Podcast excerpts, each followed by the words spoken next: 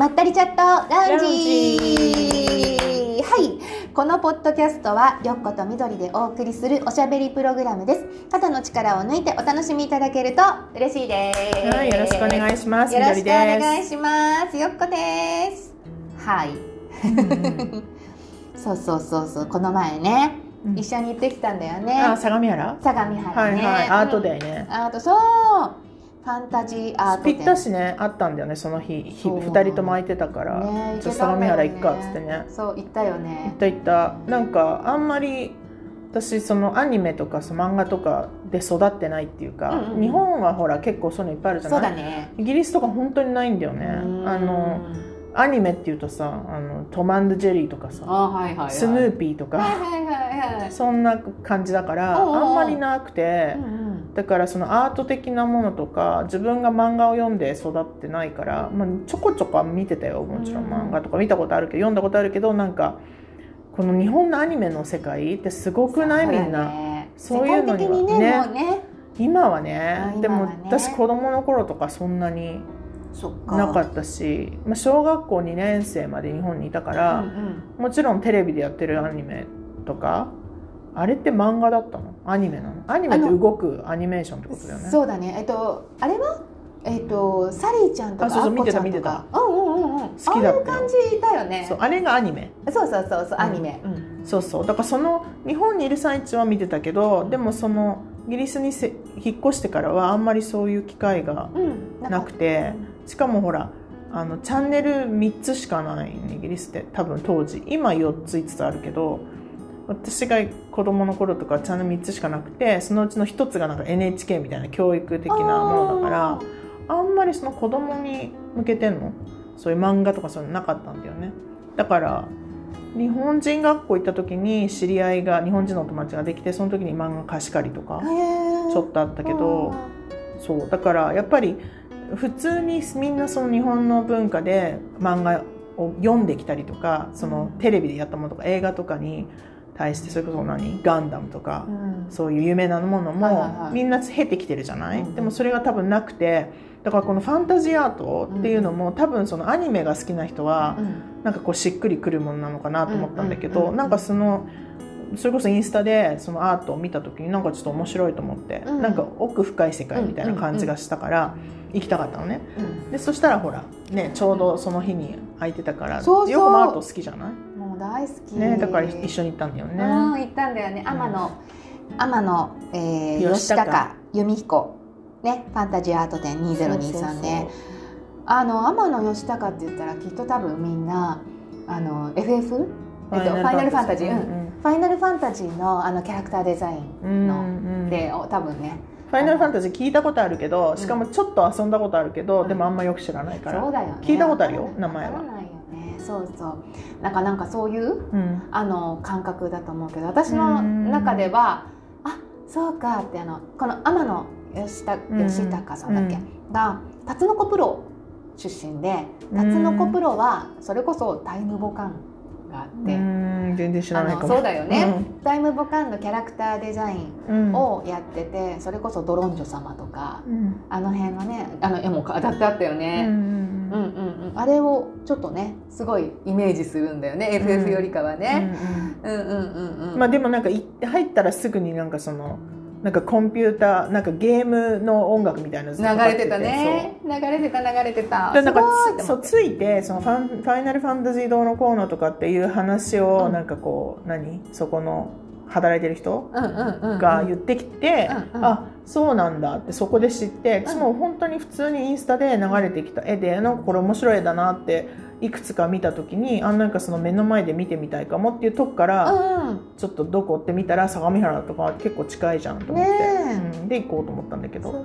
まあ、思ったほどいっぱい作品はなかったけど、なんかそうそう昨日もちょうどあのオーセンティコアのバンドにもそれをシェアしたんだけど、うん。なんかやっぱコントラストが面白かったっていうか、うん。すっごい日本っぽいものもあればすごく西洋的なもの、うん。古いものだったりとかすごい古代なものもあったり、すごい近代的だったりとか、うん。なんかうん。この人の頭どうなってんのかなっていうふうにうん。ちょっと思わせる、なんかすごくその確かになんていうのこう機械的なものと、うん。めっちゃ自然ととかさ、なんかその全ての絵にそういうのがいっぱいあってそうだったね。ちょっと忙しいぐらいの そうだね。忙しい感じだよね。だから1枚、まあ、そんなにたくさん展示されてなかったけど、うん。もう1枚の絵でかなりいろんなとこ行けちゃうっていう感じの絵だったけどどう思った？うんそうそうそう。私もそう思った。なんかさ、本当入った瞬間にさ、うん。だってさなんか織田信長とかさ、あいたね。いたいた、うん。なんかそれがさすごいさなんか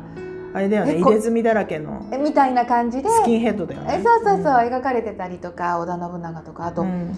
誰だっけ？武田信玄だっけ、えっと、あの鶏だよね。鶏。武田信玄だっけ、あれちょっと違武田信玄だったと思う。なんかそうそうそう、うん。なんかそんな感じでね、うん。鶏っぽく書いてあったりとか、うんうんうん。その武将なんか武将大好きなんだってね。あそうななんんだかそうそうそう。なんか武将がそういうふうにイメージでうん。書かれていたりとか。なんかすごい最初おおと思ってびっくりしたと思ったらちょっと今度ファイナルファンタジーの世界に入っていってうん。みたいな感じでね。あとはまああの弓彦さんの作品もすごかったんだけれどもね。あのなんかすっごい漆塗りのさなんかなんか素材にこだわってたよねそっちの人は。こだわってたよね、ですごいなんかこのなんか表情の女の人とかよく描いてるよねっていう感じのがちょっと見られていて、あとあのなんか本当に廃墟のようなところに人がいたりとかする絵とまたその隣にはなんか森の中にいたりとか、うん。なんか本当ちょっと違ったよね。そうだね。なんかなどういうことに興味を持ってるってここまでいろんな幅広い世界というか、うん。なんのかなって思いながらちょっと見てたんだけどなんかこうやっぱり自分の表現するアートもそうだしいろんなそういうね自分の内面にあることをこう絵に出してる時にさ何かしらの影響を受けてうんやっていくわけじゃない、でもなんかその一つの種類のものこの人はこういう作品を多分読んでこういう風になったんだろうなっていうのがなんか見えにくいぐらい、うんうんうんなんかすっごいいろんなジャンル。な感じがあったよね。ねっていうか私はそういうふうになんか見えた。うんうんうん。なんかきっとすごくその心の中にあるあのいろんな自分うん。バランスをとってるんだろうなとか、うん。あのあとなんだっけえっとすごくあの、えーなんていうか子供っぽいところだったりとかうん。が、あのあったらもう一つはすっごいもう大人って感じの絵だったりとかで、やっぱりこれもバランスなんだろうなとか、うん。だからいろんな自分がいろんな風に出てきてる時に描いてるんだろうなっていうふうに思ったりとかしたね。そうなんだ。うんうんうんうんうんそうだね。うんまあきまあ一番感じたのはコントラストかな。ねこの人の作品うんは、うんうんうんそれをなんかそうよりわ分かりやすくというかいろんな細かいところにそれを埋め込んでる感じで、そうだね。ちょっとなんていうの？えっ、と謎解きじゃないけど、うんうんうん一つの絵の中にはいじゃあ近代的なところはどこでしょうみたいな、うんなんかそういううに問いかけてるような要素もすごい感じられたかな。そうだね。面白いよね。ね人の表現するものってね。そうだね。なんかそういう自分の中のことを、まあ、アートでも何でも、ね、音楽でも何でもあれだけど、そうやってすごくあのへーってこうか見て考えちゃうような要素のものを表現できるのってすごいいいなって。羨ましいそういう表現力、ね、そういう風な表現の仕方ってなかなかできないじゃない？いや難しいよね、うんうんうんうん。で、あ自分の心の中をその表現してみようっていう、うん。そこも結構難しいところがあったりする、ね。私的にはね。確かに。なんかあのつい最近あのドイツのアートセラピーみたいな体験をしたんだけど、あのススクイゴルっていうテーマでスクイゴルってなんかこうガチャガチャ書きみたいな、適当にガーって書くみたいな意味でで左手で鉛筆を持って1枚の A4 の紙にガーって適当に自分で好きなだけ無にして頭の中無に何にも考えないでガーって書くの。で終わったら右手で色鉛筆でそれにこう色付けしていくんだけど、でそれのそれによってまあ心理分析みたいのをその後するのねだけどそれもさなんかやっぱ、えっと、何人かでやったんだけどみんなやっぱ表現の仕方が全然違って面白い。そうそうすごい面白かったの。やっぱりあのこう感じた書いた自分がガーって勝手に書いたもので出来上がったものとして見てそれをこう色付けして一つの絵にしていく人もいればなんかだんだん適当にこうやって塗ってるうちになんとなくいろんなイメージが湧いてきて、うん。どんどん新しいものになっていったりとか、うんやっぱみんなその表現の仕方がうん。全然違うんだけどでそこを一人一人あの参加者も全員こう本当に素人の目と言ったら変だけどこう分析していくわけ。これはどう思う？これを見てどう思いますか？人の人の絵？そうそうそう。だから 5, 5人？5人でやったのかな、みんな一人こうやって持ってあげてそれをこうみんな参加者がね一人一人どう思いますとか何がいいとかこういう感じがするとかっていうことをさ言っていくんだけどまたその解釈の仕方もみんなへ違ったりとかなんかみんななんか分析の人になってて。え面白いね。すごい面白かった。うんうん。でもなんかその何を表現したいかっていうのを思ってやらなかっやらないんだよねそれは。うん。でも結果的に最終的にやらなきゃいけないのはその自分が色塗りを色を塗った結果なんていうタイトルつけますかっていうのがあるんだけどそうタイトルつけなきゃいけないわけよ、だから自分として最終的に出来上がったものを何として見てほしいかとかっていうなんかそれもそれがその実際にみんなから見た中では本当にそのタイトルに当てはまってるものなのかでよくほらアートとか見に行く時に絵を見て自分の感覚でその絵を見た時にでその後タイトル見るとなんでこのタイトルなんだろうってなるじゃない？いなんかその感覚すごい分かったっていうか自分としてはこれはこういう名前付けっていうのがあるんだけどそれって本当に自分が理解してる範囲のものでそうだね。人から見ればさ「えなんで?」っていうね感じ。なんかそこでもちょっと楽しいアート体験できたかなって。い。ろんな色使ったりしていいの？あもう全然普に通に色け鉛筆いろんな種類あうん12本ぐらいあってうんうんうんうんもう好きなだから一色に全部しちゃってもいいし、うんうんうんうん。でまた面白いのがさいろいろとやってる中でもう退屈になっちゃった人もいれば、うんうんうん。すごくその大きい枠しか作んないでそれをただバーって塗った人もいれば、すごい細かくとか、あとは中にまたさらに色鉛筆絵描いてる人もいたりとかやっぱみんな表現の仕方は全然違う。違うねうん。例えばさ赤と黒使う人がいれば、うん。パステル調だったりする人とかも全然いるわけでしょ。そう。でその面白い。もちろん色の選び方とかさどうしてこの色を選んだとかそういうのもねもちろん心理学ってほら色によってなんかこうだね。う意味があるじゃない？うんうん。それもあるんだけど例えば塗り方とか、うん。そのん色と色の組み合わせとか、うん。そういうのもなんかいろいろと分析できるみたいで。へえ。でそれも自分で選んでやってるじゃない、うん。だからやっぱそれが実際に理解できてない自分の心理もその絵には出てくるからなんかドイツでは精神病院とかで本本当に言葉発することができないぐらいちょっといろんなマインドにね抱えてて病気の人とかがやっぱそういうアートセラピーとかやるんですって、もうすごい面白かった。そうなんだなんか私あれやったことある絵じゃないんだけど、うん。えっ、となんか箱庭？はいはいはい。なんかなんかいろいろなんか置く？羊置いたりとかでしょ？あそうそうそう牧場みたいにしたりとかなんかそうそうそう、う。ん。なんかいろんなところにいろんなものを置いて、うんうんそれで分析するっていうのをやったことうんあれもる心理分析だよね、多分そうだと思う、うん。なんとかセラピーみたいなやつだったんだと思うけどなんかイベントにあって、うん。ちょっとやってみようってな。まあ、だからアートす私も私は好きじゃないアート多分好きなのは多分その分析的な要素もあるからなのかなって今ちょっと思ったんだけど、あーでもそれはあるよね。ね。見て何を思って、うん。これはじゃあでこの人はどういう心境でとかさなんかそこまで、うん。あの見ちゃったりするんじゃない？そうね。うん。で書いてタイトル見てそれをもう何も考えずに客観的に見た時にあの得るこう感情というか、うん。こういうことなんだろうなと思ったのとあと自分の解釈と比べてみたりとかさ、うん。そう面白いじゃない？そうだね。それだね多分ねアートが面好きなの。白いよね。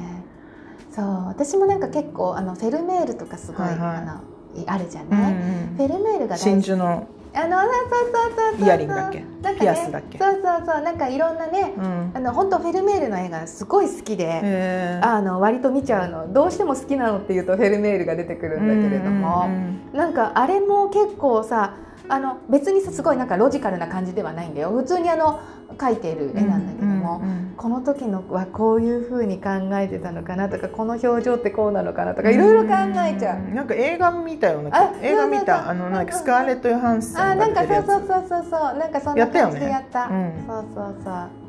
そう。そうフェルメールかフェルメールもそうだし、そうそうそうなんかフェルメール真珠のやつは見たけどあとうん何何があるかわかんないかも。オランダだっけフェルメールって。ごめん国がよくわからない。ベルギーかオラなんンダかあっちの方の人だよね。ヨーロッパだよね。うんうん。そうね。アートは好きねやっぱり。いいよねあとね。なんかちっちゃい頃からやっぱりすごい親が、まあ、多分ももともと私おじいちゃんもおばあちゃんもすごいアート好きで、うんうん。家に絵飾ってる感じだったからうんうんうんうん多分その影響でおばあちゃんも絵描く人だったのね、うんうんうん。で子供の時から正直なんかつまんないと思ってたんだけど、うんうんうん。やっぱりいろんなその絵あなんていうの？絵を見せにうんうんうん。美術館とか行ってた母親が好きだから、うんうんうんうん。で多分その時はもう全然価値が分かんないっていうか、そりゃそうだよね。そう。でもやっぱこう大人になってからうんやっぱり美術館行って絵見るのすごい好きだから、そうね何かしらそこは影響そうだね。受けてる。よね、うん。きっとね。私何だったの。別に美術の点数良くなかったよ私も絵描けないよ全然私も描けないしめっちゃやばいよ私絵描く。とやばいよ私も。あのマッチスティックみたいな感じでいつも。私も。私も。でもなんかななんか生意気にもさ8歳とかでルーブル行ったりとかオルセーとか行ったりとか。いいな。私も一生に一度ルーブルに行きたいっていう夢がでも絶対さその8歳の時にルーブル行った時にあーすごいルーブルのこの絵はいいっていう感じはないよね。あもちろんもちろん。ね。なんだこななんでずっとこの静かなとこで絵見てなきゃいけないのみたいな感じだったの。なんかシーッとかされるしね、うん。あの おお店でお菓子買いたいとかさそういうわ感じだかるわかる。そうだね。お土産何にしよっかなみたいなね。そう。だって1回目にで多分一番初めにパリ行ったのがその時で、うん。でなんかあのおもおもなんていうの？おもり買いっていうの？えわかんない。はお菓子屋さんで、いろんなカラフルなお菓子を、うん。えっと、何百グラムずつとかって顔にしてなんておも量り売り？量り売りか、うんうんうん。そのすごい巨大なね量り売りのお店にうん行って、えー、楽しそすっうごい可愛いお駄菓子をちょっとずつこうね 紙の袋に入れていくの、うんうん。うんで最後にグラムでね。そういくらって払うんだけど、もうその思い出が一番強いの。パリの。ルーブルとかオルセとかエッフェル塔だのさ、あの凱旋門とか、いろいろといい多分連れて行かれたんだけど、あのそのお菓子屋さんと あとなんか母親のジャケットと私のマント着てて、うん。マントがオソロだったんだけど、うんうんうん。なんか父親がタバコで私のマントが焼けちゃって、ちょっとね穴開いちゃって。大丈夫そう？いやなんか多分その横にいたらタバコで穴開いちゃったんでしょうね、でそれですごいなんか母親が怒ってで全部の写真をその穴が開いたマントのサイドに誰かが立たないと写真っていう写真っていうねその時撮った写真全部そこ隠してるみたいな。隠してるんだ。っていうその2つがめっちゃイメージね。覚えてる。でルーブルでモナ・リザ見たとか全くなくてうんそう。でやっぱそれから何回かやっぱ機会がねパリ行く機会があったから、でロンドンからすぐ行けちゃうんでパリって、うんうんうんうん。だからそれで大人になってからも友達と行ったりとか学校で行ったりとかでだんだんだから大人になってきてからやっぱりああなんかすっごいなルーブルってっていうふうに、でもやっぱ8歳とかじゃさいやいやいやいやわかるわけまたあのお菓子屋さん行行きたいとかだよね多分。そうよ。でもそれでいいんだよね。まあね。そうそうでもでまあ、多分その影響はやっぱ大人になってからはそうだから好きだしあのかんあの雰囲気が好き。やっぱ美術館とか行ってゆっくり絵を見るそうそうあのね、うん。なんかこう静寂に包まれた中でこう絵見て自分の感じることを一生懸命感じて、うんうんうん。なんかもう本当にいい感じだよね。リフレッシュになるよね。そうそう。でオーセンティコアのバンドにもねシェアしたんだけどうん。やっぱアートの時間を作ることですごくやっぱりインスピレーションに自分的にはなってるから、やっぱ新しいアイディアとかあのこういうふうに何かしようと思った時になんかプラスアルファのスパイスがうんなんか追加される感じはすごくあるから。なんかやっぱりいろいろとね今まで仕事も忙しかったりとかでそういう時間作ってこなかったから、うん。今年はねいろいろとアートの時間作りたいなって思ってる。そうだうん。ね、ちょっともう一回そこをなんだろう。行ってみたいかも。自分のアートって感じられるものってなんだろうとうんかうんうんうんだからすごい新鮮だったあのファンタジーアートも、うんうんうん。うんそういうアート見たことなかったかそらっかそっか。あのすごく繊細なうんうん。細かい感じうんうんうんっていうのも、あの本当絵にここ近づいてこうグーって見ちゃったよねすごいよね。どうなってんだろうって思ってそうねそうそう。でなんかちょっと絵によっては 3D チックな、うんそうだおねねなんかこう奥奥行きがあったりとうんか、うんなんか面白かったな、面白かったね本当ね。新しいもの大好きだから、うん。なんかそういうアートの中でも今まで見てきたようなものプラスなんかその、まあ、体験してないものうん。も見ていきたいなっていうふうに思った。そうだね、うん。やっぱ感性っていうかなんかどっか自分の中でなんかこうシューンって眠っちゃってるような、うん。なんかそういう感性を呼び覚まされるようなところがあるようね、んなん。かだから心が活性化する感じがする、なんかああいうのの見るとさつ描いた人のエネルギーにこうつながったりとかそうだねする感じなのかな、そうだね。うんうんうんうん。なんとなくそれも分かるような気がそうするだね、うん。この絵描いた時きっとこうだったんだろうなとかさ、うんうんうんなんかその感覚あのフェルメール見た時の感覚とかさ、うんうんなんか一緒のものがあったやっぱりちょっと、ん。そうだね。うんうん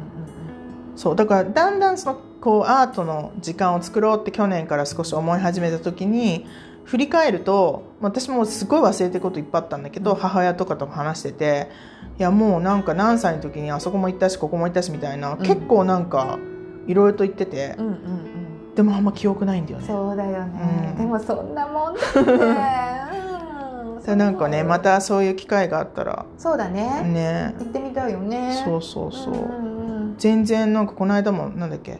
ウフィッティだっけ？うん。あとフィレンツェの。うんうんわかんないけど。もう行ったのよって言うからえー、そうなんだみたいうんうん。うなん全然覚えてない。そりゃそうだよ。それこそお菓子のイメージとかさ。そんなものが。フィレンツェのイメージなんか全然覚えてないもん、うん。うんうんうんフィレンツェねいいね行ってみたい私も。なんか父の出張の時に一緒についてったらしくて、でなんか数日間フィレンツェにいた最中私と母親はなんか美術館巡りでやっぱフフィッティウフィッティだっけ、まあ、結構有名な美術館なんだけど、そこをば、うん、びっちり行ったよって、えー、すごい。そうだからなんかそうなんだいいみたいな。ね。なんか今のこの感性で見てみみたいたい。ね本当思った、ね。うん、多分全然あの入る感じが違うと思うもう全然違うよ。頑張ってね世界のいろんな美芸術美術見たいよね。ね本当見て回りたいよね。見て回りたい。飛び回りたいよね。本当めっちゃなんか日本ね日本でもいろいろとあるけどそうだね。そうね海外も行きたい。本場のなんかそういうあるじゃん。その建物の感じとかさあるじゃん、んなんかそこも含めてね見に行ってみたい。そうね、まあ、近代アートとかあんま興味なかったんだけどやっぱニューヨークとかも行きたいなと思っちゃうね、んんんそういうのも体験したくて、いろいろ行きたいとこたくさん行こうよ。ね本当だね。美術館巡り。世界美術館巡り。いいねなんか楽しい。楽しいよね。ぜひぜひ。考えるとね。ね。な感じで今日はアートの話になったけど、ね。皆さんもどんなアートが好きでアートからどんな感じのインスピレーションをもらっているかね。ね。もしよかったらシェアしてくだい。さいや本当に本当に楽しみにお待ちしております。ね。ねこんな感じでね毎週金曜日更新しておりますので楽しみにしていただけると嬉しいです。はいそれでは、はいまた来週金曜日、はい楽しみにはい、ありがとうございましたありがとうございました。See you next week. はい、バイバイ。Bye bye.